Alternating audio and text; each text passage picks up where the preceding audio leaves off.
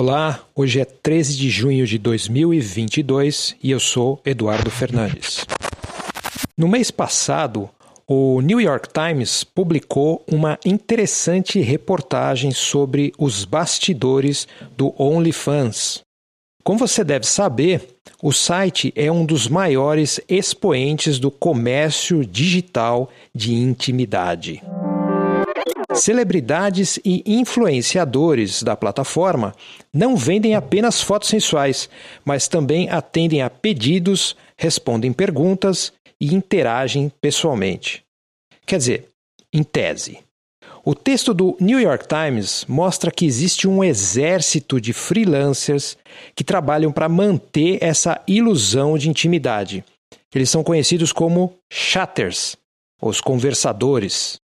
Em outras palavras, quando alguém paga para trocar mensagens de sacanagem com aquela modelo polonesa, loira, jovem, com cara de elfo, pode ser que esteja, na verdade, conversando com um macho indiano ou filipino vivendo numa favela que está trabalhando na madrugada porque não conseguiu um emprego melhor.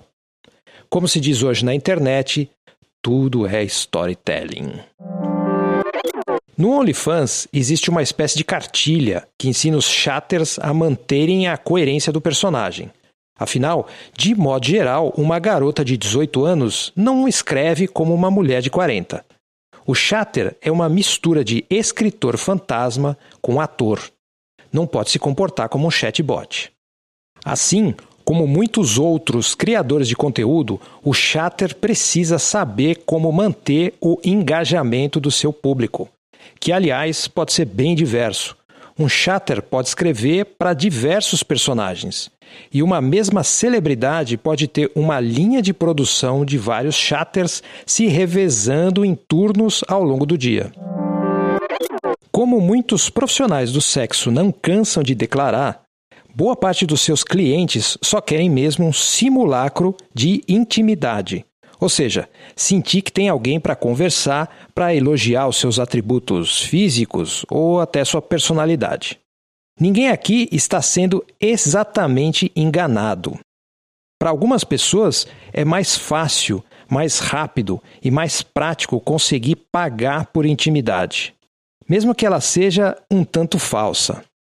O importante é não ter que lidar com os rebotes, com as consequências e as dificuldades da intimidade, entre aspas, gratuita. É claro que o comércio de simulacro de intimidade não existe apenas no OnlyFans ou na prostituição. Pelo contrário, ela está muito bem espalhada na sociedade. Por exemplo, eu costumava comprar tortas num restaurante cujos atendentes sempre me recebiam assim: Oi, Edu, Oi, Edu, tudo certo, Edu? Depois, era comum encontrar com a mesma pessoa na rua e ela sequer olhar na minha cara. De novo, como se diz por aí, tudo é storytelling. O grande problema aqui é que depois de nos acostumarmos a usar dinheiro para comprar intimidade, nós ficamos cada vez mais preguiçosos nos acostumamos com a rapidez e suposta eficácia de controlar os outros com dinheiro. E aí, o dinheiro vira uma espécie de ferramenta de comunicação. Você perde até a noção de que está tentando comprar os outros, que está tentando comprar tudo. O dinheiro vira uma muleta.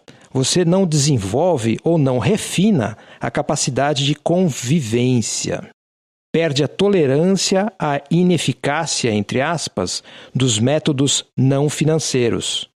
As pessoas parecem cada vez mais irracionais, mais loucas, exigem demais, fazem coisas sem objetivo claro. Então você tenta encontrar mais e mais oportunidades para, entre aspas, de novo, resolver o problema e para domar tudo à sua volta.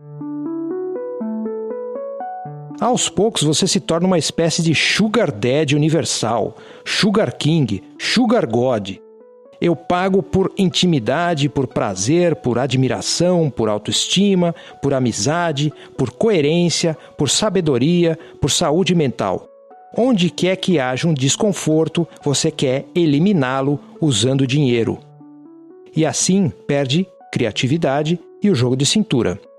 Ainda assim, É como chegar ao final de um videogame usando dicas na internet. Você se sente tão esperto quanto vigarista. E aí você tem que correr para o próximo anestésico. Esse foi o episódio de hoje do Mono Estéreo com roteiro, produção e edição de áudio de Eduardo Fernandes. Para comentar, escreva para eduf.eduf.me. Você encontra transcrições do episódio e mais conteúdo no site eduf.me. Para apoiar o meu trabalho, deposite qualquer quantia na chave pix@eduf.me. Não se esqueça de assinar o podcast no seu aplicativo favorito, avaliar na Apple Podcasts e compartilhar o episódio. Obrigado por ouvir e até a próxima.